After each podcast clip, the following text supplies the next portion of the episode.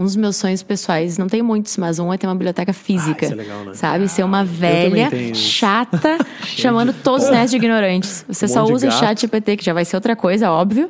E, e muito livro. Então eu.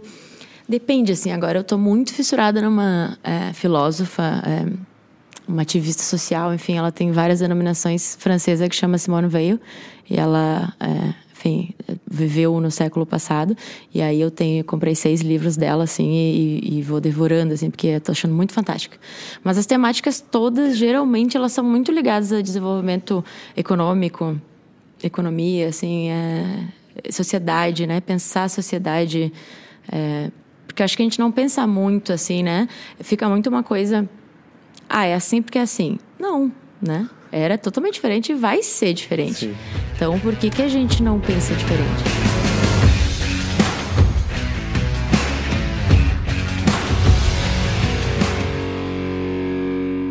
Estamos começando mais um podcast entrevista, um podcast especial com convidados especiais. Eu sou o Christian Schink, estrategista digital, co-host desse programa com o Fábio Schink, meu irmão, sócio. Como é que tá, Fábio? Estamos aí, boa noite pessoal. Estamos começando mais um podcast e hoje, hoje o podcast vai ser fantástico porque temos uma pessoa fantástica na nossa mesa. Pessoa, nós vamos chamar aqui a Gabriela Schirmer. Falei, falei certo? Bonito esse Certíssimo. nome. A Gabriela é advogada com MBA em Direito Empresarial pela FGV, sócia fundadora da, do Perrone São Vicente Schirmer Advogados, conselheira no Instituto Ascendendo Mentes e colunista no BMP Money, do portal Elas que Lucrem e do coletivo Minas de Propósito. Eu falei, cara, pesado. Tudo isso. Seja Tudo isso. E durmo ainda. E durmo. Oi, gente, muito obrigada pelo convite. Estou muito feliz, muito honrada de estar aqui. Tá, esse- o escritório se chama de PSS, é isso? PSS, porque imagina ter que toda vez falar Perrone, São Vicente, Schirmer, advogados, a pessoa já dormiu no meio. Então a gente PSS. Não é tá, isso. essa Legal. é a minha legenda do nosso podcast, então você fala PSS. É é, o escritório das gurias, tá tudo certo. Isso aí, tá tudo certo. E assim, né, além disso tudo que a gente falou aqui, a gente quer te conhecer um pouquinho mais, né? e a gente costuma fazer uma brincadeira. É uma brincadeirinha. Pra, pra conhecer a pessoa, assim, A saber, dela assim. já. E a brincadeira, a brincadeira é assim, bem simples, assim. Tem que te apresentar em cinco pontos Tá. e um deles tem que ser mentira, tá? E a gente vai adivinhar qual é. Cinco pontos profissional, pessoal, pode ser uma coisa bem... Dá um exemplo aí, Cristian. Agora me pegou, né? Eu já surfei uma onda gigante no Havaí. E aí? É verdade ou é mentira? Acho que é verdade. É verdade, claro que não. Claro né? que não, mentira. Né? Ah, mentira. é que era tão aleatório que eu pensei, consigo. certo que é verdade. Não, pois é. Essa é que a gente é, bom. É, essa- sabe? a gente já tá bom Não, nisso, mas né? tudo bem, Mas é. Não, vai. tá. Então tá. Contigo. É, eu sou. Eu já dei aula, é, né, né, no, na ONG onde eu faço parte, eu já dei aula para as crianças. Eu sou hum, do internacional. Eu adoro samba e pagode. Eu sou. hum, eu já fiz aula de surf também, quando eu era mais nova. E surfava muito bem, por sinal. E eu hum, passei dois meses viajando na Ásia. Deu aula, Eu acho... é, é colorada. Pois é é, colorada, né? eu, eu acho que é aí que ela já... Sou do Inter. Deve É, ser colorado, Sou do então, é Internacional. Ela falou, sou do Internacional. Acho que essa é mentira, Não Fábio. Eu vou largar, largar direto. Quem fala, ninguém fala, eu sou do Internacional. Tá eu sou colorado. Vai, vai largar assim. Eu acho que isso aí é a mentira dela. Ela é gremista. Tem cara de gremista. Tem cara. Leite azul Ah, ali, ó. Tem cara de Ou é gremista. Inter, ou ela Ela tá rindo, ó. Eu nunca pegou numa prancha de surf na vida. Eu acho que ela nunca pegou numa prancha de surf na vida. Não, eu acho que uh, mentiu no, no Nem Inter. sabe quem é o Medina. Acertou muito, menti no Inter. Foi a primeira coisa fácil e, e- e muito mentira que eu consegui. Tá, essa é a única mentira, o resto tá tudo certo. Essa é tudo certo. Olha, Essa é tudo certo. Pa- passou quanto tempo na Ásia? Eu fiquei dois meses viajando Dois lá, meses. depois de formada. Isso. Depois de amigo. formada, mas já foi pra trabalhar, estudar. Não, não, foi, pra, foi presente de formatura, assim. Tipo, formamos e ficamos lá todas as férias. lá, Aonde foi na bem Ásia? legal. É, Filipinas, eh, Malásia, Tailândia e Indonésia. Cara, Ah, que rolê que massa. muito Só legal. lugares legais. E tu Muito acabou de legal. dizer que tu tirou as fotos do Instagram, você não tá mais no Instagram. então. Não tá mais no Instagram. Quem viu, viu. Quem viu, viu. Ela limpou o Instagram pra gente não poder ver. Mas assim, igual não tinha muita foto. Porque no primeiro mês eu perdi meu celular, quebrei. E aí, quem se importa de celular na Ásia, né?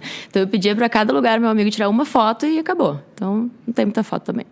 Tá, e deu aula pra ONG. Que ONG é essa? Já fala um pouquinho mais Então vamos lá, isso. vamos, vamos lá. Eh, a ONG, minha paixão, assim, é Instituto Ascendendo Mentes. É um instituto é, na comunidade do Morro da Polícia, em Porto Alegre. É uma comunidade bem vulnerável, assim, com uma vulnerabilidade é, bem alta. e fundado pela Nina Cardoso, que hoje é uma nem é amiga mais, uma irmã minha que, que a vida me trouxe. É, o que, que é o Instituto Sereno Mendes? Né? A Nina ela já trabalhou, acho que quase 20 anos com, com um projeto social. E o que, que ela percebia? Que criança tem, acaba tendo muito auxílio, porque enfim, é criança, todo mundo né, quer ajudar, e que bom, tem que sim, ter. Sim. Mas o que, que também nessa caminhada ela, ela percebeu? Que os jovens, quando eles entravam ali na adolescência, pré-adolescência, é, eles eram rechaçados, assim, do tipo, ah, agora te vira né? E os é uma época também que tem muita evasão, porque os pais é, é, obrigam a, eles a irem trabalhar, porque eles já precisam né, colocar renda, 14, alguma 15 anos mais ou menos Isso, algum tipo de renda dentro de casa, né? Uma condição muito difícil realmente. Então a ideia é trazer esses jovens, acolher esses jovens, porque todo mundo que já passou por isso sabe que é é uma das fases mais complexas da vida, Sim, né? A gente está com, com ódio de tudo, da família, do mundo, não entende nada. E ainda por cima tem, né, assim, é ostracizado pela sociedade e é o combo para a pessoa não, né, não conseguir sair. Então a ideia ali é fazer o quê? É fortalecer esses jovens, tanto emocionalmente quanto é, tecnicamente, para eles quebrarem o ciclo da pobreza da família, assim. Então é, a, as ambições nem são necessariamente que as pessoas é, saiam dali, sejam, né? Ah, o próximo Elon Musk. Que se acontecer, é obviamente maravilhoso, uhum. mas a ideia é que pelo menos eles consigam quebrar esse ciclo de pobreza, de informalidade e consigam melhorar, assim, ter uma mais qualidade de vida. Que legal isso. Ascendendo Mendes. Isso, Ascendendo Mendes. É muito, né? Não, é, é, Eu sou muito fã, é muito legal. Então, até quem quiser, depois a gente bota o arroba das redes. Colocaremos. E já está há tempo nessa ONG? Eu tô há dois meses. Dois meses, não, perdão, dois anos. Ah, dois anos. Sim, tô dois anos. Foi meio crise existencial de pandemia, assim. Tipo, nossa, quero fazer, e se não for agora, não sei nem se eu sobrevivo Sim. até o final da pandemia, né? E foi tudo muito, muito louco, assim, porque a Nina foi atrás da minha mãe, que a minha mãe é confeiteira, e pediu para ela dar curso, e a minha mãe dá também. E aí a minha mãe me avisou, e aí eu quis ir junto, fui, e aí não sei mais. Agora viu o Tobias ali, vamos fazer um brinde. Onde é que a gente está hoje, Cris? Hoje a gente está na Sarras Tap Room. Tap Room. Nosso parceiro aqui tomando uma água uma com água. gás, né? Uma água com gás. Dessa vez não estamos de cervejinha. Mas isso para mostrar que é um lugar muito eclético, que recebe bem todas as pessoas aqui. E a gente vai fazer um brinde, um, um brinde, brinde, um brinde. Um brinde, Tem que fazer um brinde aqui, ó. Vamos. Um brinde a Sarras, que nos recebe tão bem nesse lugar espetacular. E mais um brinde ao nosso querido Tobias. Beijo pro Tobias, tá na técnica lá, tá botando tudo em ordem. Um brinde. Mais um brinde. Feito. Ao Tobias que dá vida às nossas ideias mirabolantes e faz o negócio acontecer. E Gabriela, a gente tem. Pode chamar de Gabi? Deve, Gabriela. As pessoas chamam de Gabi? É. Todo mundo. Sério, todo mundo. Gabi ou Gabi? Gabi. Uh... Gabriela, parece um xingamento, viu? É, tô tão acostumada. É, Gabi aqui no sul, geralmente São Paulo, Gabi. Todo mundo chama de Gabi. Por que, que eu falo São Paulo? Porque a gente tem muito cliente em São Paulo. E realmente, todo mundo na primeira reunião eu falo, gente, Gabi, por favor. E doutora, nem pensar. Doutora, eu tenho vontade de chorar né, que advogada, sou doutora. Eu, gente, pelo amor de Jesus, jamais, jamais, doutora. Já, já ganhou ponto comigo. Não, imagina, doutora, né? Em que, nossa, não. E então é Gabi. Gabi, o que é a nova economia? Meu Deus. Eu quero que começar que é? falando Questões sobre isso. Questões filosóficas. É, o que, que é nova economia? Porque hoje tem se falado, acho cada vez mais sobre isso, assim, quem está empreendendo, quem está entrando em negócios e tal, uhum. empresários no geral. A gente fala mais sobre isso, né? Então, assim, o que, que é essa nova uhum. economia que vocês estão inseridas ali? Claro. O que é a nova economia? Se a gente for lá para a aula de história, a gente tem as revoluções né, econômicas industriais, que foi até a terceira. Então, por isso que tem gente que chama a nova economia de economia 4.0, que é, digamos, o, o fluxo, né, é um novo estágio econômico que a gente chegou, que é a inserção massiva da tecnologia. Então, assim, que a gente está vendo né, no dia a dia, né? E em uma é, de uma rapidez também que a gente nunca presenciou antes, que cada vez também é um Sim. processo natural, né? Vai ficando mais rápido. Vai mais rápido. Mas agora tá muito gritante, assim, que um ano parece que se passaram 10, 20 anos. Então é isso, é, é a tecnologia a, a economia integrada à, à tecnologia que, enfim, né? Daqui para frente é o que eu sempre falo, não volta mais. Né? Então, é, as coisas vão sendo só incorporadas, né? Exato. E vocês falam sobre isso no escritório de advocacia. Isso, na verdade, a gente atende muita empresa da nova economia. E não só, porque o que, que a gente. O, o, o, PSS ele nasceu em 2020, né? De, de duas mulheres que já trabalhavam, já, já eram advogadas, já tiveram experiências tanto dentro de empresas quanto em outros escritórios. E a gente sempre teve uma, uma visão de gestão muito parecida, eu e a Carol, minha sócia. Então a gente quis abrir quase como um teste. Assim, no início a gente falava: olha, pode dar muito certo ou muito errado. Porque a gente não via, por exemplo, é, um advogado que pedia para não chamar de doutor, que não usava terno, terninho, mulher, terno, né, homem, que não. É, aquele, aquele escritório fedendo a mofo, todo preto, a Temis na parede. Então, assim, a gente, putz, vamos. O que das, na parede? A Temis, a rainha da justiça, Ah, a rainha, tá, a tá, deusa tá. da justiça, A sabe? Aquela que fica assim, Sim. odeio a Temis. Eu tenho Tu horror, eu odeio a Temis. A Temis pra mim é tipo, é gatilho. É a Temis. Tá. E então a gente, putz, vamos, vamos, vamos fazer do jeito que a gente quer fazer e ver se dá certo. Porque, né? E deu muito certo, assim. É, acho que, na verdade, é um grande diferencial nosso. É essa falta de... Porque, porque, assim, o que, que a gente pensava, né? Putz, a, a técnica não tem nada a ver com a formalidade. Eu vou ser técnica igual. Mas eu não quero ter essa chatice de... A Carol, que é minha sócia, sempre fala, né? Assim, o terno, é, a, a fala muito rebuscada, ela não cria ponte, ela constrói muro, Com né? Então a pessoa fica, ah, o advogado é um outro, um outro bicho, né? Não Vai sei do que vive. Destruir o estereótipo do advogado, não acredito. Então, a gente destruiu total. Só que é muito legal porque a Má depois pode, que tá aqui com a gente, ela pode dar o depoimento, mas eu acho muito engraçado que a gente sempre fala no escritório que é quase um é uma terapia em grupo para advogados. Porque basicamente todas as pessoas que entram lá, sejam as que são contratadas ou as que não são, elas falam: "Nossa, sério, eu estava muito perdida, advocacia não me encaixava e aqui porque, é, é- obviamente, é uma coisa que todo mundo pensa, né? Todo mundo não vai dizer, mas muita gente pensa. E, e- e, enfim, dá muito certo. Eu acho que é mais aquela, aquela ideia de não de não, não querer fazer diferente por medo, enfim. E, e estamos aqui para comprovar que dá, dá super certo. Tá, e existe um nicho de empresas que é da nova economia ou todas elas são? Como é que tá, como é que tá funcionando essa divisão, Então, se existe? Existe, né? Se a gente for pegar assim pela, por definição, é de novo todas essas empresas que trabalham com tecnologia. Eu não gosto de falar só startup, porque acho que startup às vezes confunde um pouco. É, mas as big techs é inegável que trouxeram muito isso, né? Mudaram totalmente o, o, o que a gente entende por economia, os números, a lucratividade, enfim, muitas outras variáveis econômicas. É, então, sim.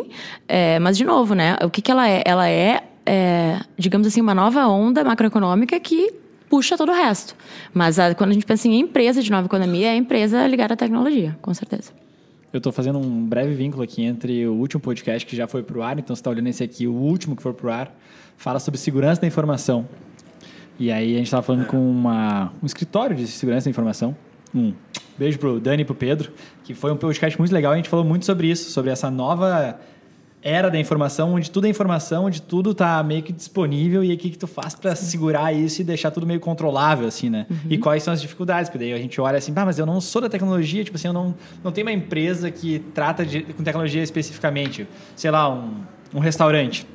Ah, mas tu tem informações do restaurante em algum lugar. E como é que tu faz para segurar isso, né? Deixar isso seguro. A gente falou bastante sobre isso, acho que foi bem legal e tem um pouquinho a ver com isso, assim, porque aí agora a gente tem essa nova geração de empresas que estão na nova economia e os jovenzinhos estão vindo muito já dentro dessa nova economia. Tudo é informação, todos os dados estão liberados. E aí agora tem um escritório de advocacia para ajudar eles, para entender o que, que se faz, o que, que não se faz. Sim, é, é. Agora a gente está passando por um momento, porque assim, o direito ele segue a sociedade, né? E é natural, as coisas acontecem, mudam e aí o direito vem atrás tentando regular. Agora, eu acho que é assim um desafio sem precedentes, justamente por isso. A gente em muito pouco tempo atingiu ali, né, com a internet, uma globalização bizarra de troca de informação muito rápida. E agora é, ca- cada vez mais, assim, né? Os gadgets, os, a internet, no modo geral, está sempre captando informações nossas, sempre, o tempo inteiro.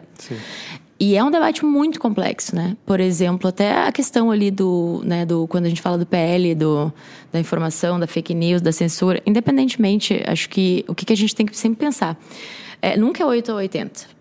Então, assim, tem lobby, por exemplo, de Google, de Facebook, que não quer perder a, a possibilidade de usar todo o dado que puder e vender e lucrar muito? Claro que tem. Claro que sim. Então é muito mais complexo do que essa superfície, né? Que eles também vendem. Então, assim, é muito. É quase filme de. É quase filme de, de conspiração, né? Ficção científica. Porque eles te vendem exatamente o que eles querem, eles infiltram. Isso é uma realidade, né? Então, assim, como regular isso? Como regular a inteligência artificial? As fotos que estão saindo já. E assim, é uma coisa que está engatinhando. Imagina daqui 10 anos uma eleição, como é que a gente vai diferenciar uma imagem, por exemplo? É cada vez Agora tá mais difícil complicado. já, né? É, Agora cada vez mais complicado. umas- Imagina, tu tem hoje vídeo já, né? Imagem ainda é, é difícil, mas assim, tu já entende que pode ser manipulado. Agora, vídeo, as, as pessoas não estão prontas ainda para Ah. entender que com um vídeo todo ele pode ser manipulado também, pode ser uma, É. uma fake news ali. E se a pessoa já, até para concluir, pra gente parar para refletir, né? Se a desinformação ela é tão, ela sempre foi, né? Quem controla a narrativa controla a história da humanidade. Isso é um fato Sim. desde sempre foi, assim, né? Desde antes de Cristo. Mas assim, hoje em dia a gente vê uma desinformação de literalmente aquele clickbait tosco que a pessoa já acredita e já sai. Imagina tu- exatamente o que tu falaste, a pessoa vê um vídeo, esquece. Ela vai dizer, eu vi, eu É, vi o eu vi. vídeo. Bom, É real, tá lá o vídeo. é Né, cara? E, e- mas e na parte da jurídica ali, né, os advogados e tal, é, tu, tu acha que assim há uma aceleração nesse processo de acompanhar a humanidade ou ainda fica muito para trás, sabe? Porque é o que a gente normalmente olha assim, as leis vão vir, mas começar a valer e tal já passou, né? Já foi Uhum. tantos anos para frente. Então como é que como é que tá acontecendo isso? Eu acho, de novo, que também é, tá passando por uma adaptação, tende a acelerar, porque foi, é uma área que é uma área é, mais difícil, assim, de querer modernizar, né? Só que a gente chegou num, num, num momento histórico que não tem muito querer modernizar. Não tem mais essa possibilidade, né? E, e tem outra problemática que é, por exemplo, ah, isso que a gente está discutindo agora dessa PL já foi discutido na Europa anos atrás. Só que a informação que corre lá corre aqui no mesmo tempo. Não tem mais, né? Porque antigamente isso acontecia lá e vinha para cá Sim. 10 anos depois. Hoje em dia não, tá acontecendo tudo ao mesmo tempo no mundo inteiro. Então, cada vez mais vai ser necessário ter mais agilidade, tanto no processo é, do próprio advogado, né? é, Faz parte do jogo também ser automatizado. E quanto na legislação, assim, como isso será feito, também não tem essa resposta. Mas é cada vez, né? A cada avanço que a gente tem, fica mais claro a necessidade de, de, de velocidade, assim. E o escritório de vocês, tu disse que abriu em 2020? Qual que Isso. foi o- a oportunidade que vocês viram para lá em 2020 vocês abriram um escritório de advocacia pensando nisso e não no criminal, no jurídico? no- Então, a gente é muito engraçado porque nós abrimos o escritório duas semanas antes da pandemia. Duas semanas antes de fechar tudo. Duas semanas. duas semanas. Aham, exato. Lado então foi positivo ou lado negativo? seja, Não, início de acabou março, final sendo de fevereiro, início, início de de março. Acabou sendo muito positivo, mas no início ali, né? Imagina a nossa nosso pensamento assim, né? Tipo assim, o que que a gente fez? Já quer testar uma coisa completamente nova e assim, né? Mas também foi bom por quê? Porque trabalho híbrido, é, várias coisas que vieram, né? Hoje é o que é normal, a gente nasceu já antes, já era nossas, Sim. já eram nossas premissas. É, acabou que. Tá, então voltando um pouquinho, tá? Pra te responder certinho. Tá que eu já ia pular. Mas é, eu e a Carol, a gente sempre teve uma visão é, muito clara do que a gente queria. E a gente sempre gostou muito de business, muito de, de empresa, de negócio. Mulheres de entender muito. E assim, de, de entender, sabe, a empresa do cliente, conhecer. É, para fazer um documento que faça sentido. A gente nunca gostou de, de copia e cola de documento. Que, de novo, não é, não é juízo de valor. É do jogo, muita gente faz. Assim, não é esse o ponto. O ponto é que a gente, pessoalmente, né, como realização pessoal até, a gente montou uma coisa que a gente queria fazer. E então foi daí que ele veio. É direito empresarial muito focado em investimento, fusões e aquisições, que é o que a gente gosta muito, assim. Que não à toa, né? O direito societário, fusões e aquisições, ele é uma, uma quase uma intersecção entre direito e economia, finanças, né? Porque tem que saber muito do todo de um business para poder fazer a venda de uma empresa. Não dá para ficar só ali nas quatro linhas do contrato, não, não funciona. Ah, e aí eu ia, enfim, o que eu ia falar da pandemia é que acabou sendo muito proveitoso pra gente. Por quê? Porque quando a gente fala de dinheiro, de investimento, de inovação, São Paulo é outro país, né? Não adianta. Tá muito na É, frente. sim, e o que, que aconteceu? A gente, é, a gente ganhou muito com isso, porque as barreiras territoriais, elas basicamente deixaram de existir. Então era tudo online. Não tinha mais nem a desculpa do cara que não queria nos atender. Ah, vem até aqui, né? Porque a gente não podia ir toda semana, enfim, todo. A gente tinha viagens marcadas para uma vez por mês, mas é igual, né? Tem um gap que você perde muita oportunidade. Então a gente começou a fazer muita entrevista, entrar em bid, é, e aí né, qual a vantagem? Nós éramos um escritório de duas pessoas começando, é, não começando a carreira, mas começando o nosso business em si, é, em home office. E aí, imagina, contra o escritório da Faria Lima, que tinha que, um custo absurdo no meio de uma pandemia, com um valor muito mais alto também. E aí a gente começou a ganhar, a ganhar muito corpo, assim, porque aí a gente entrava, né, muitos, muitas vezes pelo preço e mostrava o serviço, e aí vai ficando, vai sendo indicado, enfim. Assim, a gente cresceu muito na pandemia. É, é, esse é o lance, né? A gente, quando tu falou, ah, a gente montou no início da pandemia, né? Daí parece assim, ah, pegaram bem ali. Mas às vezes, justamente por isso, é que vocês conseguiram ser, talvez, uma, ter uma rápida adaptação, já entrar num novo jogo, jogando de maneira diferente e sair na frente de escritórios mais tradicionais, né? É, exato. Que aí eh, são duas, também tem uma, uma questão interna, digamos, e uma externa também, que foram muito importantes. Interna, assim, né? Nós, a gente tinha um custo baixíssimo né? Porque éramos só nós duas quando nós e uma estagiária. Então, assim, é, já fica muito mais competitivo, né? Nós estávamos daí, nós tínhamos já uma sala, rescindimos o contrato e fomos trabalhar de casa. Então, assim, custo literalmente quase zero. E também a gente estava num momento de mercado onde tinha muito dinheiro, muito barato. E por mais que tivesse uma pandemia acontecendo, tava é, é, uma onda gigantesca de investimento. Então, que é bem a área que a gente atua. Então, assim, foi um momento de mercado muito bom. Então, esses são dois fatores também que, que ajudaram muito. Fala um pouquinho mais pra gente sobre esses investimentos e essas aquisições. E antes tu falou de startup, né? A gente vai ter que falar um pouquinho de startup, né? Bora. Uh, lá em 2020 a galera tava abrindo muito startup ou comprando muito startup. Como é que tava esse, esse, esse cenário? Então, é, ambos, né? É, comprando, investindo, abrindo. É, o que, que acontece, né? Como toda novidade também, acho que é normal. A gente viu é, ainda tem, mas está agora decrescente, o que eu particularmente acho bom, que é uma, é, um surgimento desenfreado de startups e que muitas vezes não eram startups. Então, assim, tem uma desinformação muito grande da pessoa achar que se ela abrir um CNPJ depois de 2020 é uma startup, sabe? Porque abriu uma. e não é, né? Startup tem que ter, principalmente, uma escalabilidade. Então, nem adianta ter tecnologia e não escalar. Quais são as características de uma startup? Então, ela tem que ter base tecnológica e ela tem que ter escalabilidade. Para mim, tem outras, mas essas duas são assim. Porque, para vocês terem uma ideia, eu já recebi é, gente falando que abriu uma academia de crossfit e isso era uma startup. Sim, nesse sim, nível. Sim. Então, às vezes a gente acha, ah, isso é meio óbvio. Não é tanto. Não é. Já falei com pessoas também que fazem concursos nível, nível nacional, assim, e de chegar a gente se inscrever com uma padaria. Coisas assim, sabe? E quando a gente fala de tecnologia, não necessariamente precisa ser online, né? Não que necessariamente é precisa ser online. Gente, às vezes a gente acaba pecando, assim, para ser uma startup tem que ser um aplicativo. Não, não. É. Tecnologia é. e escalável. Pum, é, o que, que acontece, né? Acaba sendo, uh, acaba sendo online em que sentido? Para ter uma escalabilidade muito grande, ela uh, ser 100% física é difícil, uhum. né?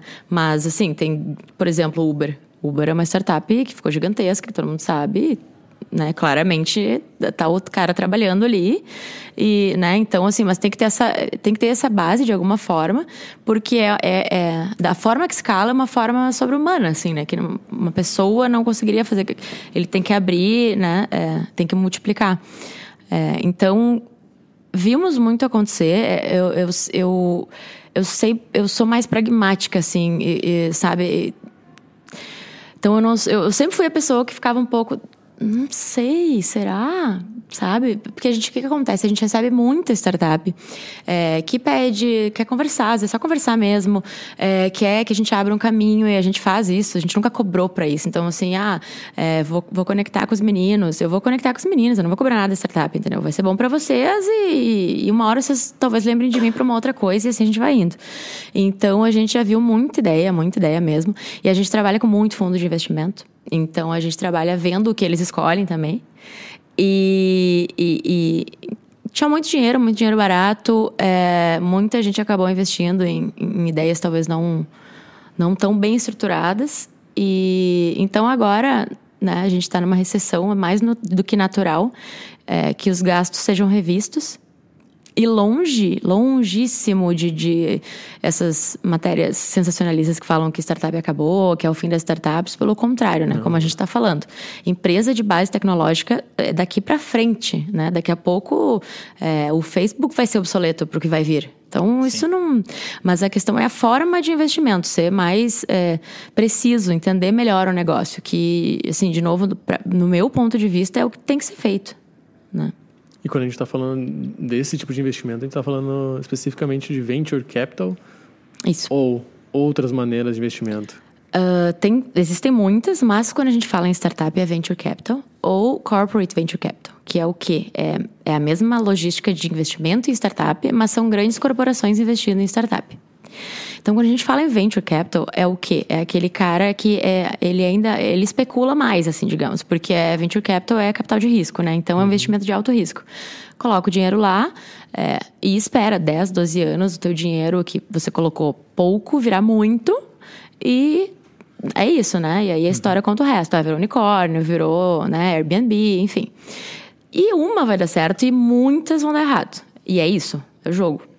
Corporate Venture Capital, do outro lado, que a gente faz muito no escritório, a gente atende Eurofarma, Local Web, Irani Celulose, Anima Educação e outros.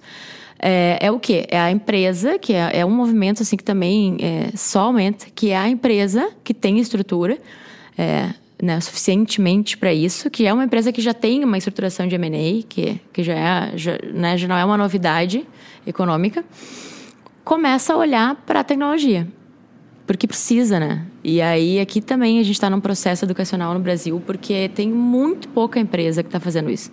Porque ainda tem muito aquela coisa do tipo, ah, é minha inimiga, a startup vai tirar meu lugar, vai Sim. me quebrar. E não dá para pensar assim, porque daí vai quebrar mesmo, né? Então a ideia é pensar, entender uma tese de investimento. É, ah, não, a gente quer investir, por exemplo, a gente tem cliente que não investe exatamente no business da empresa, quer abrir o leque. Tem outras que vestem exatamente a mesma coisa. Tem outras que é, são, são investimentos estratégicos que têm cadeias similares que pode agregar. Então, é, esses dois são, são tipos de investimentos focados em startups, são esses dois. Tá, mas aí você, o trabalho, no trabalho de vocês, vocês encontram, vocês têm esses fundos e tal, tudo, vocês encontram startups porque eles vão investir? Não, até para, né, só para não, enfim, não ser mal interpretada, dentro de startup a gente vai ter outros tipos de investimento, investimento anjo, tudo mais, né? Ah. Tô falando de empresas, assim, de coisas maiores. Mas não, a gente não faz essa é, essa busca no mercado. Curadoria? É, a gente não faz. Podia chamar isso. O que acontece? De novo, tem uma startup que a gente viu e, puxa, tem muito fit com a Local Web, que é a nossa cliente. A gente vai e apresenta, porque quem faz isso é não necessariamente é uma gestora, porque é uma estrutura mais complexa, mas é, digamos, o time financeiro que vem ajudar. Porque tem duas assessorias, basicamente, é, que convivem juntas quando a gente fala de investimento, que é a assessoria financeira, que faz toda essa análise, tanto em M&A quanto em VC, então faz análise da empresa mesmo, nos números. E aí, a assessoria é, jurídica, que somos nós, a gente entra, digamos, na segunda parte tu, tu trouxe duas siglas ali que eu tenho certeza que quem está em casa agora boiou. M&A. M&A. M&A. M&A é, é Mergers and Acquisitions. É, é fusões, fusões, e aquisições. aquisições. Isso, isso. E o VC que é o Venture VC é Venture Capital. Isso, isso aí. É, aquela coisa, e né? É, tu, é verdade. Isso que ela simplifica um monte a linguagem, é. né? Mas de vez em quando vem assim uma, é. sigla ali que o ah, pessoal... No mundo das startups, se não usar sigla, tem, tem coisa errada, né? Exatamente. Tem, tem que saber usar sigla. É, sigla e, e tudo em inglês. Tudo, Tudo em inglês, inglês, então é o costume já, mas é verdade. As pessoas é, fica afasta muito, né? Fica muito longe assim, as pessoas não, enfim, tá, tá corretíssimo. É isso aí. E eu queria entender assim, hoje tem startups, porque é, é, um modus operandi, assim, meio padrão, né? Tem uma startup, eles se montam uma ideia, né, tal, tal, começa ali, né, né? E aí, normalmente o objetivo é abrir para um capital de risco que vai entrar, comprar parte, e aí tu ter um, um aporte financeiro para crescer e tal, né? Uhum. Esse é meio que o caminho normal, assim. Mas existe startups que não seguem esse caminho, assim, que não vão para o venture capital por uma existe. definição delas e tal, ou não, assim, é, é isso. Tem que seguir mais existe. ou menos essa jornada. Uh, essa jornada é a jornada, digamos, padrão, né? Até porque quando a gente precisa dar o salto da escalabilidade, queimar caixa, botar a gente para dentro, né? Conseguir cliente, aumentar a market share, sem ganhar nada, o que, que acontece? A gente precisa de dinheiro, um capital grande, então é aí que entra o fundo, bota um dinheiro que geralmente os fundadores não têm. Então é o fluxo, digamos, padrão. Mas é, não é o único. A gente tem hoje startups que faturam bastante, assim, perto de um milhão mês e que não tem nenhum investimento é, uh, por, por, decisão. Tem outras que não tentam e não conseguem. O que, que, cada vez mais eu vejo, até tenho falado sobre, assim, é, nas minhas falas, enfim, até mais técnicas. É, as startups, elas têm que entender o que elas são, onde é que elas querem chegar. Isso é muito importante. Por quê? Falando em VC e CVC, né, que são o Venture Capital e o Corporate Venture Capital que eu falei. O modus operandi, o modo de pensamento deles é muito diferente. Então, se uma startup ela quer ter um, um investimento do tipo do VC, ela tem que se estruturar para isso. Uhum. Da mesma forma, ela tem que entender que ele vai entrar com tais premissas. Ao contrário do CVC, que é, por exemplo, é uma corporação que está atrás, eles não querem assumir tanto risco assim. Então, eles vão querer mais ingerência na startup, eles vão querer um conselho, eles vão querer é, reporte de números do que está acontecendo, eles vão querer direitos de veto, voto afirmativo. E ela tem que entender isso também, Sim. sabe? Então, isso é muito. Isso, para mim, hoje é o mais importante do, do, do sucesso de uma startup. É, e óbvio, né, gente, como tudo na vida, ah, não deu certo, ou pensei que era isso, mas não era, ok. Mas ter uma estruturação de longo prazo, sabe? Ah, não, eu quero daqui cinco anos ser comprado pela Eurofarma. Então eu vou traçar meu caminho aqui, primeiro vai vir provavelmente se vice investir um pouquinho, vai gostar e vai me comprar. Não, eu não quero, quero virar unicórnio. Não, sabe? São estratégias e, e, isso faz muita diferença. Até em tempos que o mercado está complexo, mostrar isso para o investidor faz muita diferença. E qual é a complexidade de, de uma corporação trabalhar com isso, pensar isso?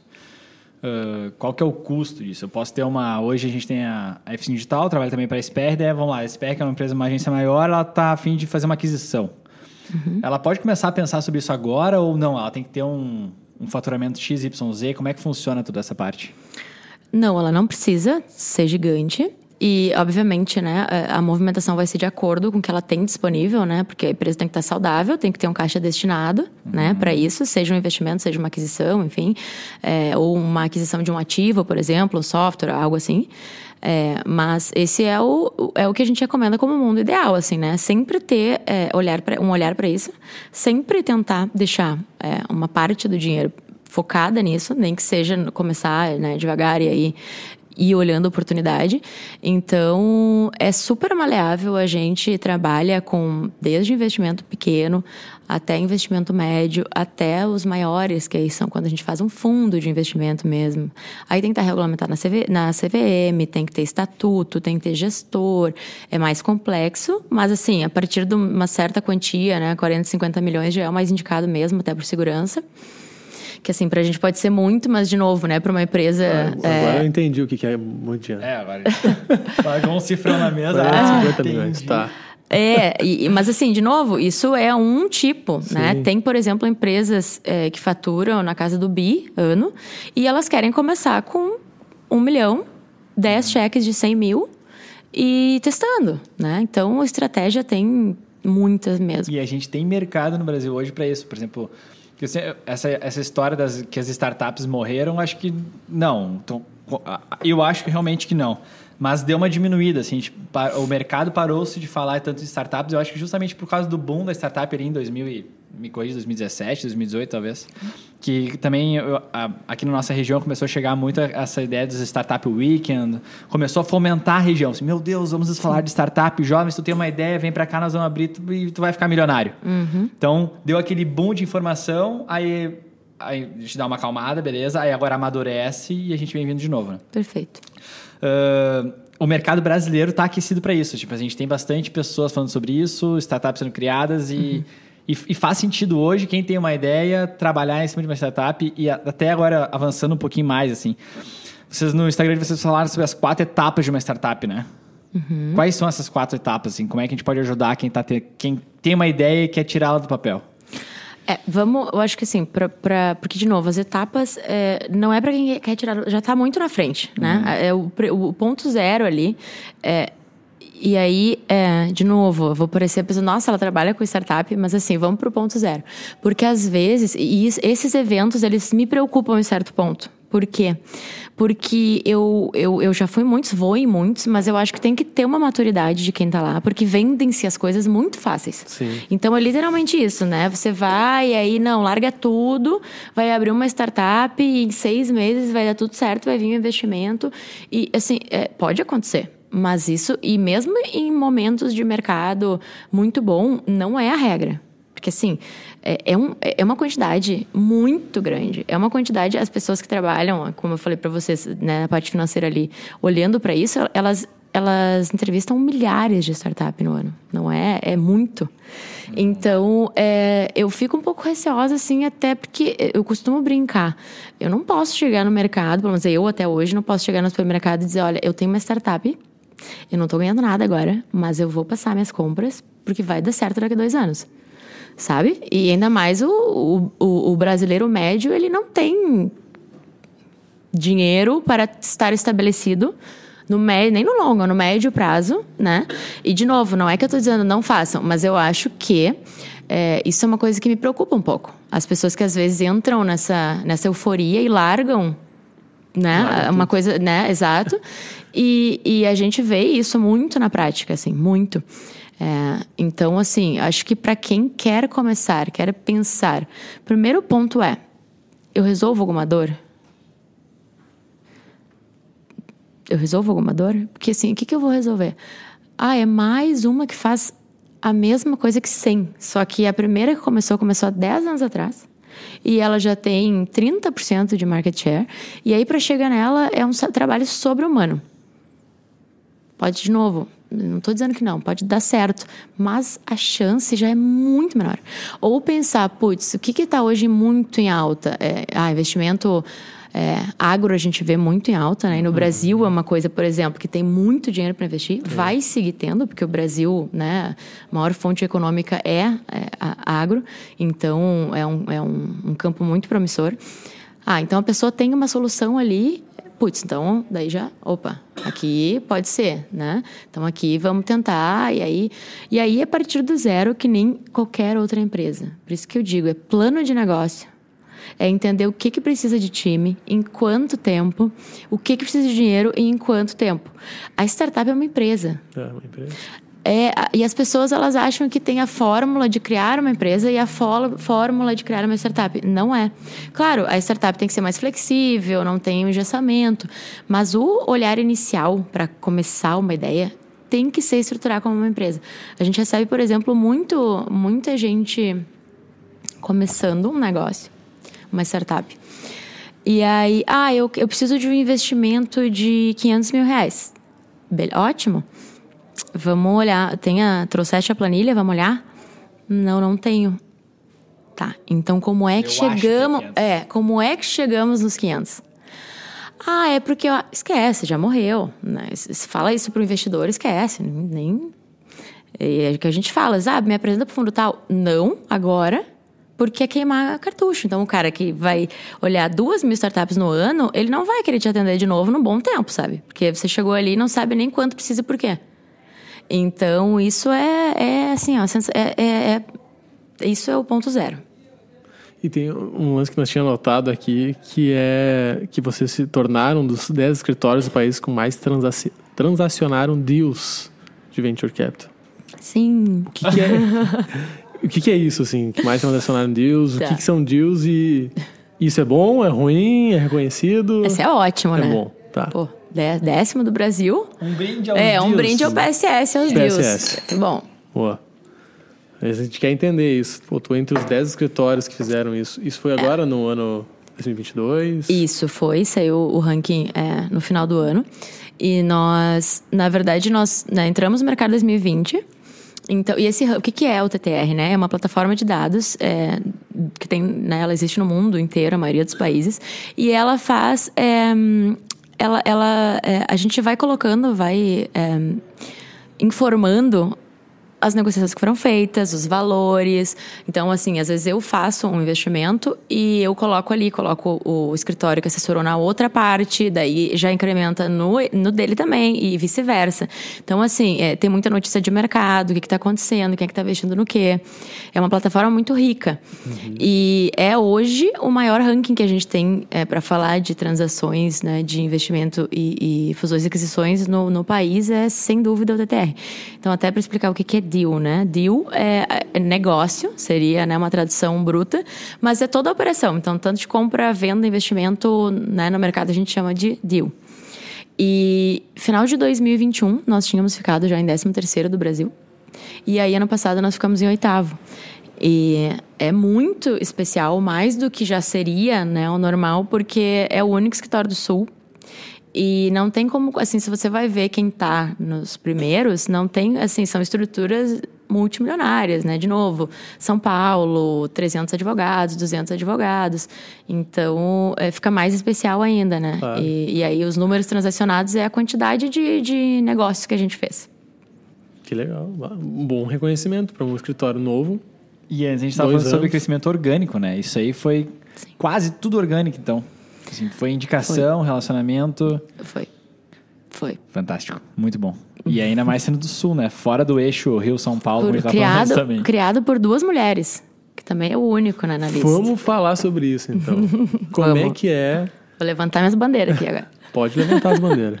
Como é que é seu escritório, duas mulheres ali na frente? Tem um, um preconceito, assim, no, no meio dos negócios em geral? Então, é, tem um. É, tem, mas muito mais velado. Ah, Fala assim certeza. que é questão de timing, né? Ah, pra gente foi um timing perfeito. Por quê? Porque é um momento em que é feio você falar que tem preconceito. Sim. Então a gente sabe que pela conduta a gente vê muitas vezes, né?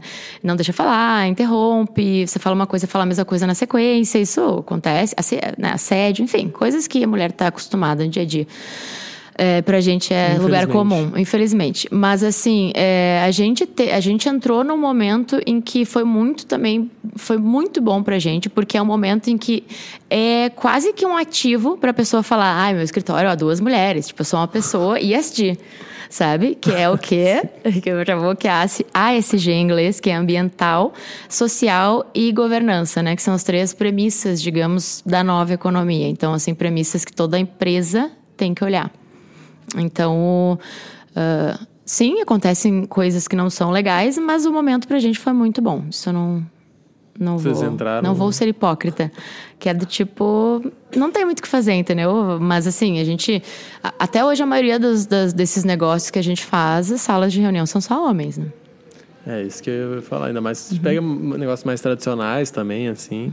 Eu acho que no meio de startup eu não sei como é que é, assim, talvez seja um... É mais homem. É mais homem, mas... É, por quê? Porque um quando a mais... gente está... Aí eu tô, não tô pegando o dia a dia das startups, que a gente também trabalha, mas falando só de investimento, de, né, de, de, de mesa de negociação, ainda é muito mais homem que é o fundador, que é o sócio, que está lá negociando. Então, sim, ainda assim. É, eu ia puxar aqui uma perguntinha da audiência, antes que a gente esqueça de puxar as perguntinhas. Uma delas falou assim... O que, a Carla, o que mais está sendo visto com bons olhos de um investidor, os, os bons olhos de investidor, né? Como, enfim, né? vamos interpretar isso aqui do jeito certo, que eu não, não sei qual é o jeito certo, mas uhum. acho que é no sentido de todos os investidores tem, tipo, o que mais está sendo olhado hoje em dia, né? Uhum. Eu acho que vai vir muito perto desse do ESG que a gente falou agora. Uhum. Uh, qualquer uh, bom negócio ou existe algum segmento mais visado, assim, com que a gente pode olhar? Falando de startup, né? É. Então, é, algumas questões assim de investidor que, que a gente é, cuida muito e aí, né, de novo, atuando pelo investidor, é, a gente sabe, claro, né, a gente começa a trabalhar e vê que tem pontos que eles olham direto assim. Isso que eu falei para vocês da estruturação do negócio, cada vez mais. Então, saber que o, o, o founder que está ali, ele está entendendo o negócio, ele sabe onde ele quer chegar, ele não caiu de paraquedas e foi num evento e achou legal. É, juridicamente falando, uma coisa que está muito, cada vez mais preocupante, assim, e agora principalmente, que é o que é o cap table da empresa. O que, que é isso? É a participação societária de uma empresa né? Porque uma empresa, independentemente de quanto ela vale, um real ou um bilhão, ela tem 100% para distribuir. Né? Isso não, nunca passa de 100%. E quando o cap table quer essa, essa divisão de participação, ele tem muito investidor, ou seja, a gente chama ele de diluído, ele está muito diluído, é muito ruim. O que, que é muito? Muito assim, é 20% já utilizado, 15% dependendo, ou 25% dependendo. Por quê? Porque geralmente são é, vários investidorzinhos pequenos que é um problema que agora a gente está orientando as nossas startups. E não é nem questão de orientar, né, gente? Porque assim, eu preciso do dinheiro, senão vou fechar, bom, vai ter que pegar. Uhum. Tem muito o que fazer. Mas geralmente são investidores que entraram lá no início, que são os anjos, que a gente chama, e que eles botaram um pouquinho de dinheiro e ganharam um percentual relativamente grande pelo dinheiro. Sim. Só que eles tá ali, entendeu? É do jogo. E aí vai entrando e fica um monte de gente e é muito ruim pro fundo. Quanto, assim, o fundo, quando olha, ele quer um cap table mais limpo possível, que a gente chama. Então, é, isso trava, às vezes, investimento, ou às vezes a gente tem que fazer a operação é, contando que uma parte do valor do dinheiro que entra já vai para recomprar alguns desses investidores menores. Só que é dinheiro que não entra no fluxo, né, para a operação. Então, isso é, é super importante, assim. Acho que esses dois pontos que eu penso de cara demais, de ser assim, se não passar disso, ele nem olha o resto, ele nem vai pro SD, sabe? Uhum. E falando de, de, de, ramos específicos, acho que no Brasil, como eu falei, agritech, é bizarro que está sendo investido de dinheiro. É, health, saúde, muito também, muito desde a pandemia e não desacelerou. E hum, tudo que envolve inteligência artificial, né? É o momento. é outra Generativa, área, né? é, é o momento. E as fintechs deu uma baixada, né? Uh, sim não. É porque teve um boom ali, mas assim, se você for pegar os setores, elas sempre tem um. Sim. Sempre tem um, uma soma alta investimento, porque, de novo, né? É dinheiro, então. Então não é uma coisa que baixa muito, sabe? E falando de inteligência artificial, o chat GPT tá roubando muito espaço de vocês. Vocês estão com medo que ele vai roubar tudo assim? Meu Deus, já chat GPT vai nos substituir ou não? Como é que tá essa, essa vida dos advogados? Sim. Eu não falo que nem os outros, sim, rouba muito espaço. Sério? É. Chega a falar assim, sim. Não, não tá gente. O, o, o, de novo, depois a Má pode dizer. A primeira vez que eu usei, que foi lá no início, assim, a maioria das pessoas não conhecia. Não, juro que não. Eu cheguei na nossa reunião semanal, segunda-feira, e falei, gente, olha só, isso aqui tá existindo, você tem que entrar, você tem que logar. E vocês não podem ter crise existencial, se jogar, ficar em posição fetal, não gosto, odeio, acabou minha vida. De novo, como eu falei desde o início, é daqui para frente. Então, uhum. vocês têm que dominar a ferramenta e saber usar ela a favor. Acabou. Não tem muita escolha, entende? Então, assim, é uma ferramenta fantástica. Fantástica. E, de novo, é um rascunho. Imagina o que a gente vai ter daqui 10 anos. Sim. Então, se a gente tiver com medo dele, tiver com medo dele agora, vai mudar a profissão? Vai mudar a profissão. Todas. A nossa, bastante. A nossa também. É. Inclusive, a Marina, a Mar, que está aqui, mandou uma pergunta. Ela botou assim: qual a visão sobre tecnologia substituindo o trabalho do advogado? Ó. Oh. Ah, então, então, é exatamente, exatamente, isso. É exatamente isso. Porque o que, que eu vejo, e, e, e, né? Futurologia. Mas hoje, com o que eu tenho de informação, o que, que eu vejo? É, né? Até a gente estava conversando antes, advogado hoje, infelizmente, é commodity. Né, forma uma quantidade absurda, sem qualificação profissional, que aceita um emprego com um salário que não deveria ser aceito, mas que puxa o valor de mercado para baixo. Ok, isso está feito. Mas o que, que acontece? Essas pessoas, geralmente, na maioria, né, não são todas, mas é, elas fazem o que? Um trabalho braçal que é fazer aquele processo que a gente chama que é de massa, que uhum. é muda basicamente nada, né? Vamos ser honestos, muda basicamente nada. Até porque o juiz também, a sentença dele é a mesma, porque o caso é o mesmo, é muito simples. Então, por exemplo, a Viva me cobrou errado. Tudo bem, Já né? Tem um Mas é padrãozinho assim. Exato, não tem o que fugir mesmo, é isso aí. Então, esse tipo de coisa é um contrato que não tem que mudar nada, só tem que mudar os dados da pessoa que contrata. Esquece, entende? E, de novo, isso não é uma atividade intelectual, isso é uma atividade braçal. É. Então, esse, é, esse, esse tipo de advogado, de, não vou, todas as profissões, mas falando da advocacia, uhum. esquece, vai ser uma pessoa que não precisa nem ser advogado para saber. Dominou a máquina e já tem muitas ferramentas é, que já fazem, né? Que a gente é muito focado nisso, a gente tem muita automação já. E, mas o que eu vejo também? Eu vejo que quem estiver disposto e conseguir é, virar muito referência e ser uma, realmente advogado estratégico que faz o que é diferente, vai ficar assim, preço mais alto, mais difícil Então, assim, tem aquela, eh, né? Ah, o programinha que vai fazer o teu contrato vai cobrar muito menos. Ok, mas aí vamos fazer um M&A. Já bati dez vezes aqui, mas tudo bem. Vamos fazer um M&A, preciso, assim, minha empresa é minha vida, eu preciso, né, de melhor assessoria. Então, tá aqui, vai ter que pagar bem, senão também. Sim. Então, assim, eu acho que vai ter uma super especialização e o resto, tecnologia vai que entrar. É, que é o que a gente ouve de qualquer profissão, né? É, é, é. o normal, assim, né? Na nossa profissão também, trabalhando com a parte de marketing digital. E também sabe a É. mesma coisa. assim, Ah, preciso redigir um texto para um card que vai no, no Instagram. Cara, Exato. Aí você vai dizer, não, não, não é, não funciona. Claro que funciona. Funciona. O Né? que, o que, claro que a pessoa tem que estar ali. A, a nossa função também é ser essa. Tu tem que ter um conhecimento para tu ser curador daquele conteúdo, né? Então, por exemplo, a gente vai lá, joga no chat GPT uma coisa, ele constrói pra gente. Só Exato. que se tu não sabe sobre aquele assunto, tu não sabe se o que ele tá falando é verdade. Perfeito. E aí, que é- mora o perigo, né? Tem que saber. Então, é, acho que pega esse lado que tu falou, assim, a especialidade. Assim, tu tem que igual buscar estar especializado em algo, uma área e tal, e usar essas ferramentas que vão te ajudar a ganhar velocidade em algumas coisas talvez que tu perdia tempo, né? Exato. E no direito vai ser, vai ser cômico. Porque, por exemplo, o, o chat GPT, a gente já viu que ele... é, gente- você pede assim, ah, uma referência de livro sobre tal, tal coisa. Ele cria. Ele não te dá uma referência que existe, né? E vocês acham, né, em todo esse panorama que eu trago para vocês, que as pessoas, ou uma parte delas, vai, se- vai conferir se isso existe ou não? Não claro vai. que não. E aí vai começar a colocar dentro de um processo uma jurisprudência que não existe, uma doutrina que não existe. Só que o problema disso, e aí sai do cômico pro trágico, com certeza vai ter juiz que também Vai. não vai notar que não existe e vai julgar com base naquilo. Então, de novo, olha o tamanho do problema. É muito complexo, é muito complexo, mas com certeza. E aí, aí- e aí sim tu criou uma jurisprudência para os Exatamente, exatamente. Aí vai uma que cria 100, cria mil, depois para desfazer. Então, assim, é extremamente complexo, mas é o que tu falaste, eu penso a mesma coisa. É, ele é bom, assim, para fazer o grosso, o bruto, o rápido. Daí você pega e lapida depois. Eu tava até é, falando de, de geração de, né? Eu, tava, eu fiz um texto para uma, pra uma coluna e tava com muita dificuldade de encontrar o título.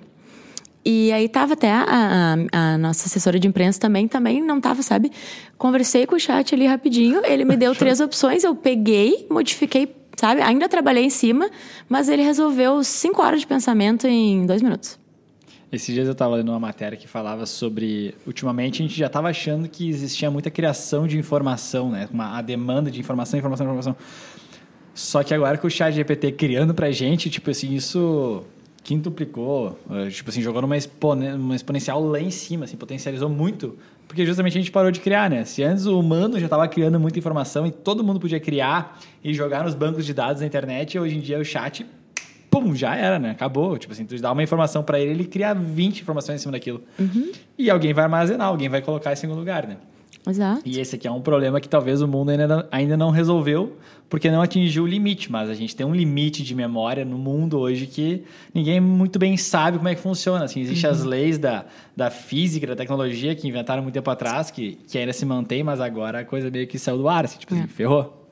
É, muito Enfim. complexo. E tu falou ali que tu estava escrevendo um artigo, tu é colunista na BP Money. Sim. Isso aí é o quê? Ser colunista lá dentro? É, um, é, é isso, escrever. Tem uma coluna mensal lá. Uhum, É um portal de negócio, economia, um portal E tu digital. faz isso por hobby. Ah, ah, O que, que eu vou te dizer? N- não tem uma. uma, né? não, não sou remunerada por, mas também acho que é um. Não, não chega a ser um. Eu gosto muito de escrever, muito. É, eu, eu, eu adoro chat GPT, mas assim, eu, eu sou do, do aprofundamento, assim, agora pretendo começar um mestrado em economia, que é uma área nova, porque eu, eu e eu acho que, de novo, o chat GPT ele separa aquele cara que só tá afim de ir até ali e vai ser medíocre, da pessoa que tem muito conhecimento, né? Então, é, então eu gosto, sim, mas acaba sendo um complemento do trabalho, né? É importante, assim, né? Trazer opinião, é, mostrar que tá atualizado. Então, acho que é um pouco de cada. Sim, é, é- também tu encara isso como uma forma de tu ser vista, né? Exato. E Se necessário. colocar, é. criar conteúdo para um canal importante que as pessoas vão te ver lá circulando lá É. dentro. E necessariamente está sempre atualizada, né? Porque, de novo, né, no mundo que a gente vive, não dá para escrever uma coluna sobre algo que aconteceu no passado. Sim. E isso é legal, né? Eu e o Fábio também somos colunistas num, num portal aqui geral, que é do portal do Martin Berendt, que é um jornalista aqui da nossa região, escreve na- na cidade, aqui cidades ao redor, né? E a gente tem uma coluna lá dentro que a gente também traz, né? E normalmente aspectos ligados ao digital, né? Marketing e tal. E, e, isso é um, é um, formato legal de tu ganhar visibilidade e ganhar autoridade naquela área, né? Então, Perfeito. às vezes as pessoas estão aí quebrando a cabeça só botando dentro de Instagram, é. Instagram, Instagram. Tem outras coisinhas que tu pode fazer, né? uhum? E às vezes é isso. Pô, eu escrevo texto, eu posso colocar lá e ter uma coluna em algum lugar. E eu vou estar martelando a minha imagem pessoal lá dentro, criando autoridade. Uhum. Que às vezes é muito mais importante, né? Normalmente quando as pessoas chegam pra gente assim, ah, eu preciso fazer tal coisa no Instagram, né? Uhum. A gente, não, calma, vamos ver, né? O esforço que tu vai colocar criando conteúdo dentro do Instagram. Se esse mesmo esforço tu fizer outras coisas, tu pode ter um resultado muito melhor. Com certeza. Então a gente tenta balizar isso. Eu achei legal isso, isso que tu faz ali, justamente pensando nessa parte também de, de presença digital, assim, de estar presente. Tá, e esse é um dos hobbies. Quais outros hobbies que tu tem que tu que tu tem que jogar com a vida aí para ser além empreendedora, de além de viajar para Ásia. Além de viajar para Ásia. Gosta de viagem, pelo jeito. Ah, gosto. Gosta de viajar. Gosto. Mas quem não gosta, né? É bom. É, até nem, nem conto como na viagem, porque qual ser humano que não gosta? Já não confio. É. Então, assim, também não, infelizmente não está sendo um hobby, do, tipo, ah, todo final de semana estou viajando, não está sendo possível. Então, mas gosto muito. É, vou ter que ser honesta, vou ter que ser honesta, né? É que assim, a, a mata é maravilhosa, sim. É, é que a, né, é muita coisa para fazer, então assim, não tem tanto tempo pro hobby, mas é o básico, assim, eu gosto muito de sair com meus amigos, é, poucos, assim, que eu consigo, né, aproveitar um tempo de qualidade, isso também é, quanto mais né, eu ganho maturidade, mais eu consigo, fica mais claro para mim. É, e eu, eu, gosto, eu gosto muito de leitura, aí sim, muito hobby, tipo de final de semana, sabe? Pegar alguma coisa para estudar, assim, que não tem nada a ver com direito, e aí sem. sem... Tipo o que, assim? Aleatório? Isso é uma regra, na verdade, né? Quem gosta de escrever, gosta de ler, né? Não? Eu acho que. Acho que sim. Tem uma, uma grande acho que tem a ver. Tem, é. Ali. Acho que sim. É, então, é, sim, é, não tem muito, assim, é, é, eu tenho bastante livro em casa. Meu sonho, um dos meus sonhos pessoais, não tenho muitos, mas um é ter uma biblioteca física, ah, é legal, né? sabe? Ser uma velha chata, chamando todos os nerds de ignorantes. Você um só usa o chat GPT, que já vai ser outra coisa, óbvio.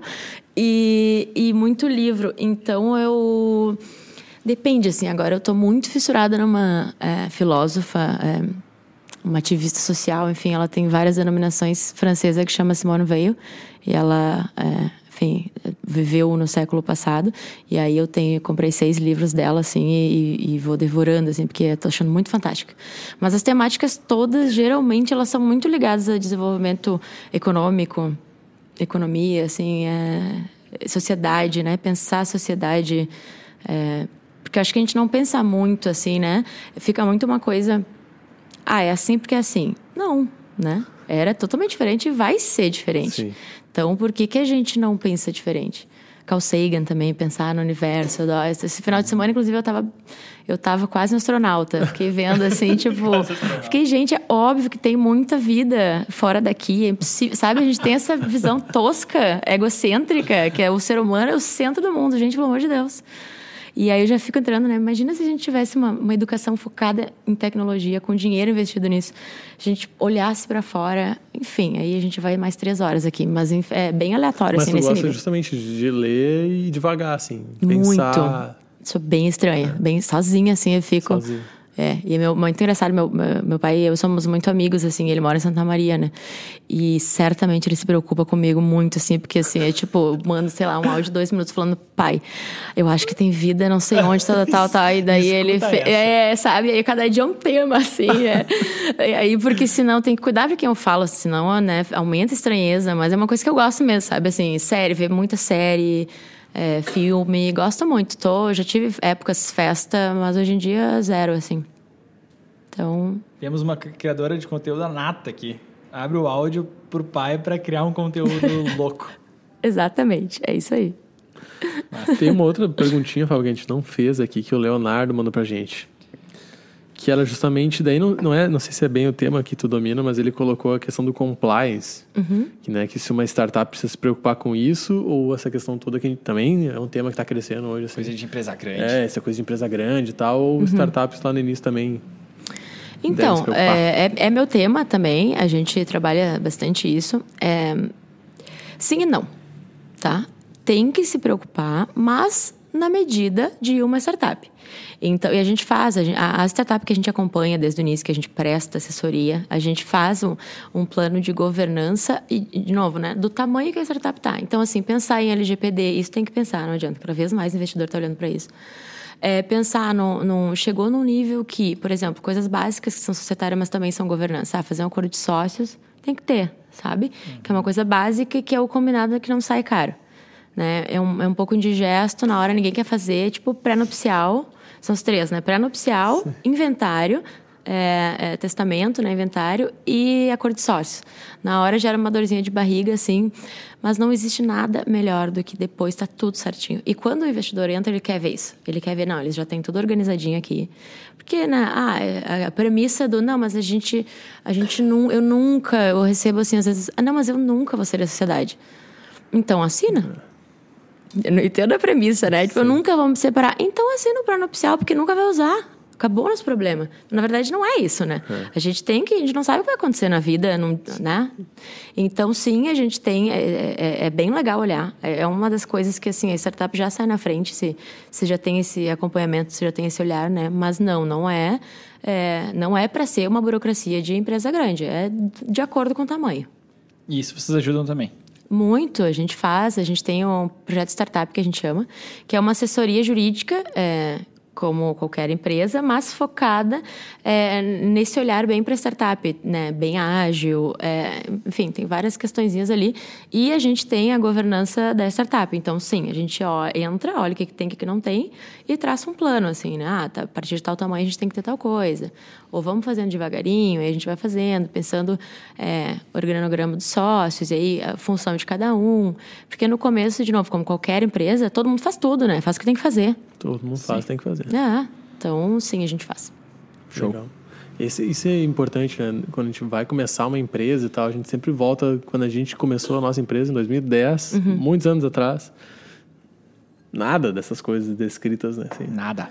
E aí, aos poucos a gente foi entendendo, obviamente, nós éramos muito novinhos, né? Mas a gente foi entendendo isso, assim, da importância de ter várias coisas documentadas, escritas, e aí, claro, entra nessa parte também de ter esses acordos e tal, assinados, assim. Uhum. Mas porque quanto mais tu documenta, tu escreve aquilo, né? Aquilo tá lá, vai é evitar problemas no, no, futuro. É, e quando é uma certeza. startup, qualquer custo é um problema, né? Tu tenta enxugar de todos Sim. os lados. É. E tu vai pensar nessa parte burocrática, tu nem sabe se a startup vai vingar ali na frente. Nem sei se vai é. estar aberta daqui a um ano que eu vou fazer um contrato de, sei lá, 10 anos.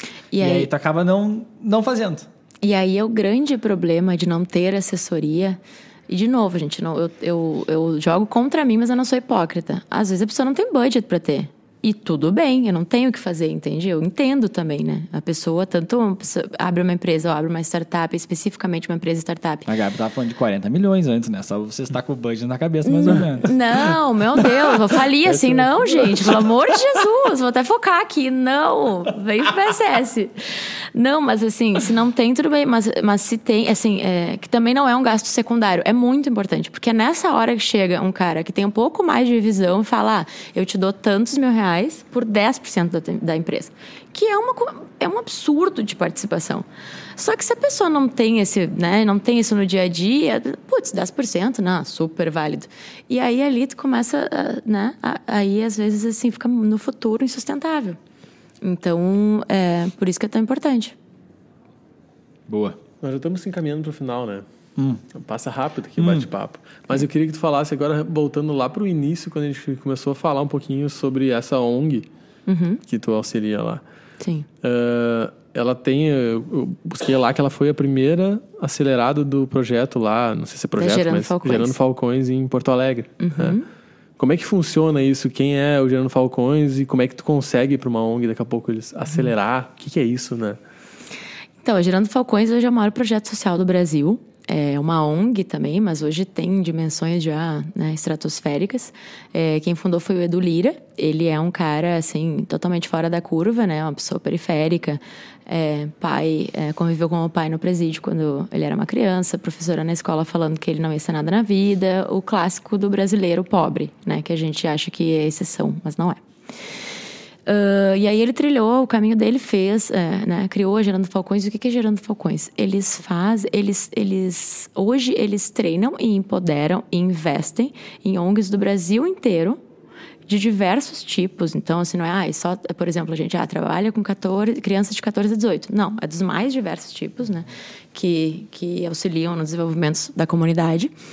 E eles têm algumas premissas, como, por exemplo, é, eles estão fazendo agora esse processo de aceleração que tem que passar por uma auditoria super complexa, é um, um processo mesmo quase de investimento, e eles te aceleram, ou seja, eles te dão um valor mensal para você é, criar uma estrutura e eles vão desmamando esse valor. Então, assim, a partir do segundo ano ganha um pouquinho menos, a partir do, ter do terceiro. E aí tem processo de mentoria, tem acompanhamento, tem auditoria contábil. A ideia, por quê? Porque o empreendedor social acho que em todo mundo, mas no Brasil é, é, é, é bem difícil essa parte, assim. É, a, a, sociedade mesmo não dá valor como se não fosse uma, um trabalho, como se não fosse uma empresa, né? Sim. Isso é uma coisa que a gente tem que tirar da cabeça, porque é uma empresa. Ela tem que ser tratada como uma empresa, né? É um empreendimento social. Obviamente não vai... A ONG é sem fim lucrativo, mas tem vários outros tipos de empreendimento que vão ter fim lucrativo. Mas falando da ONG é, eles, eles é, ajudam e fomentam os fundadores, enfim, a equipe, a criar formas de se manter. Então, assim, criar negócio social, né? Pensar como eles conseguem, é, a ONG consegue se manter. É, então, assim, a ideia é que eles aportam dinheiro e eles vão tirando aos poucos para que aos poucos a pessoa, né, a instituição comece a gerar renda e também isso vai aumentando, né? Cada ano gera mais renda. E hoje, assim, a Gerando, eles têm a Falcons Academy, que é uma, uma formação de líderes, né? Então, os, os líderes que estão... Para estar dentro da Gerando, tem que, tem que ser formado, né? Tem que ter a formação deles. E aí tem muitos projetos ambiciosos, né? Acredito que o maior deles é a Favela 3D, é, vocês já ouviram falar? Já. Já ouvimos falar. Mas então, pode falar pra gente, com certeza. Tá. É, a Favela 3D é. Eu, particularmente, nunca vi um projeto tão ambicioso assim, no, ao menos no Brasil, que é o que eu né, tenho mais, mais ciência. É, a ideia é fazer o quê? 3D é dignidade, desenvolvimento e digitalização, eu acho. Uhum. Que é trazer para dentro das comunidades, das periferias, esses três, né, esses três Ds que eles chamam, que é, é revolucionário, assim, porque é literalmente organizar, é, fazer calçamento, botar água, saneamento básico, toda a organização fundiária, que é extremamente complexa, porque muitas comunidades estão em, em áreas é, de áreas verdes, né, que as pessoas costumam chamar invasão, que nem se sabe quem é o proprietário daquela área. Então tem que eles né, o projeto regulamenta tudo, entrega para a pessoa, ó, tá aqui a escritura, você é dono desse, né, dessa casa, agora ela é sua. É, então, e junto digitalização e junto o desenvolvimento que é o quê? É, tem que ter geração de renda, tem que aumentar a geração de renda, né? Porque isso é até um, um ponto bem interessante e importante, assim. A gente não pode, por exemplo, dar uma casa para uma pessoa onde ela vai ter um custo de IPTU, onde ela vai ter um custo de luz que ela não tinha, porque ela tinha o gato, onde ela vai ter um custo de água, de esgoto, e sem aumentar a renda dela. Então, Sim. assim, acaba às vezes não sendo nenhum benefício, porque a pessoa vai ter um, um gasto que ela não tinha antes, né? Uma renda familiar é, muito abaixo do que seria o, né? Eu ia dizer uma renda apertada, mas está muito abaixo disso, muito né? Abaixo. Então, basicamente é isso, assim. Então, é, nesses, nos primeiros processos de aceleração que, que houveram, a Nina inscreveu-se no Mendes, foi selecionado e hoje é nosso grande parceiro e é, é uma é uma chancela muito forte de seriedade, de, né, de que também tem muito isso assim, né, no terceiro setor, tipo, é confiável, vou ajudar, não vou, para onde vai dinheiro. Então, uma chancela bem importante. Sim, só o fato ah. de eles estarem né, ali Exato. junto é o um endosso de que não, esse trabalho é sério, é correto Exato. e dá para que legal. E eu, eu não sabia que funcionava assim, né? Que eles entram justamente nessa ideia de acelerar, ou seja, ajudar a se tornar viável, digamos assim, né? Uhum. Que aquele projeto consiga Exato. se manter depois, né?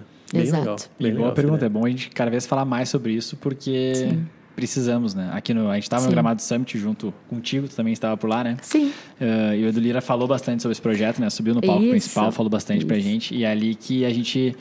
Eu já sabia que o Gerando Falcões já existia, só que eu não tinha tom, é, conhecimento dessa proporção que ele tinha tomado, assim, que está uhum. cada vez maior, mas hoje, se tu fala na nossa bolha social aqui em Novo Hamburgo, uh, pouquíssimos conhecem, é. né? Então a gente tem que falar realmente mais. Até vamos deixar aqui embaixo o Instagram deles e tal, a gente consegue. Sim.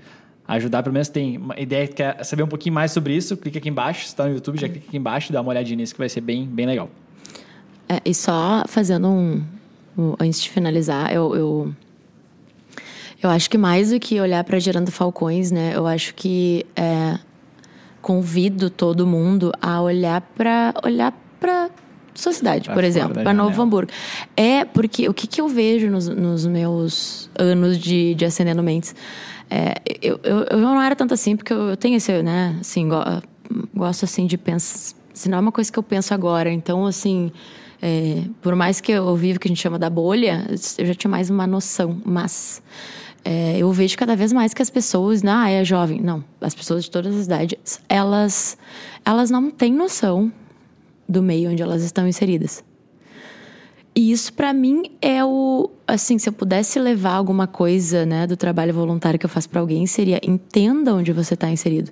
Não necessariamente vai fazer, vai a pessoa vai fazer um trabalho voluntário ou vai ajudar monetariamente. Mas eu acho que a primeira é, a primeira chave que tem que virar do brasileiro é que o Brasil é a, a maioria da população é pobre, muito pobre, tem uma quantidade é, ridiculamente pequena de pessoas muito ricas é, que as pessoas que defendem é, essa extrema riqueza estão muito mais próximas do que é muito pobre do que o que é muito rico. E a gente tem uma aporofobia no Brasil bizarra, que é a aversão à pobreza. Tem aí estudos internacionais mostrando que é um dos países que tem a maior é, aversão a pessoas pobres. Então, o que, que é O isso? Brasil. O Brasil. E a gente vê muito isso, né? No, só classe média. Porque se fosse só aquele ultra rico, não que justificasse, mas seria, a gente entenderia mais fácil. Mas não. E por quê? E aí é da minha cabeça, né? Eu, para mim, me parece que é o quê? É uma vontade de se tirar tanto dessa posição. Não, eu não É, sou. não, não, não sou. Né? Não pertenço. Eu não pertenço, exato. Porque é muito louco, assim, é- é- é os índices são muito altos.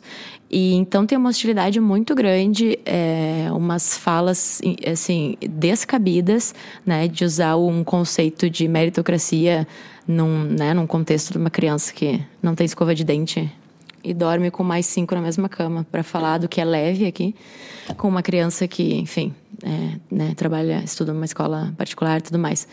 É, usar o conceito é, ne- nesse, né, assim, dessa forma, é, o absurdo. Então, eu digo por isso, sabe? Por quê? Por que, que eu tô falando isso? Assim, 100% das pessoas que foram ver com os próprios olhos, que eu já presenciei, né? Que foram conversar com essas crianças, que foram entender elas todas, assim, muitas inclusive se emocionam, choram, depois falam, ai, tô com envergonhado. Então, isso é muito importante, sabe? Pra gente entender onde a gente tá. A gente tem que entender onde a gente tá. Ponto. Porque senão fica uma coisa muito abstrata, né? Muita gente fala, nossa, isso existe aqui em Porto Alegre. Achei que isso era só nas comunidades do Rio de Janeiro, sabe? Então, assim, não, tá 15 minutos da tua casa. Existe. Existe. Tem toque de recolher, tem toque de recolher. Às vezes não entra depois das 8 horas da noite, não entra. É, assim, é, não é, isso não é exceção. Então, isso, assim, é, mais do que do que toda ajuda é válida, mas às vezes mais do que ah, olhar e ficar seguindo nas redes sociais o, o, o Edu Lira que está lá em Nova York arrecadando milhões e é um trabalho fantástico.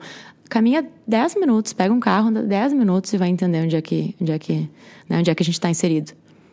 Boa, isso Ah, eu serve acho- de puxão de orelha, na verdade, né? Sim. Porque eu tenho a visão de que ah, ou tu ajuda, ou tu é ajudado, ou tu tá errado. É isso. É por aí. Infelizmente- Assim, quem acha que é ruim, infelizmente, assim, o que, que as pessoas têm que entender?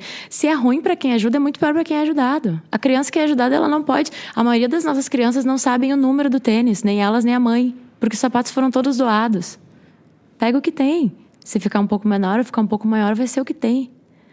E aí vem um papo, ai, tá querendo escolher. Sim, tá querendo escolher. A, a criança tem, né? E não só a criança, o adulto, ele gosta mais do branco ou do preto. Ele gosta mais do rosa e não do verde. Se não puder escolher, ele não escolhe, como foi toda a vida dele. Mas ele tem direito de escolher. Sim.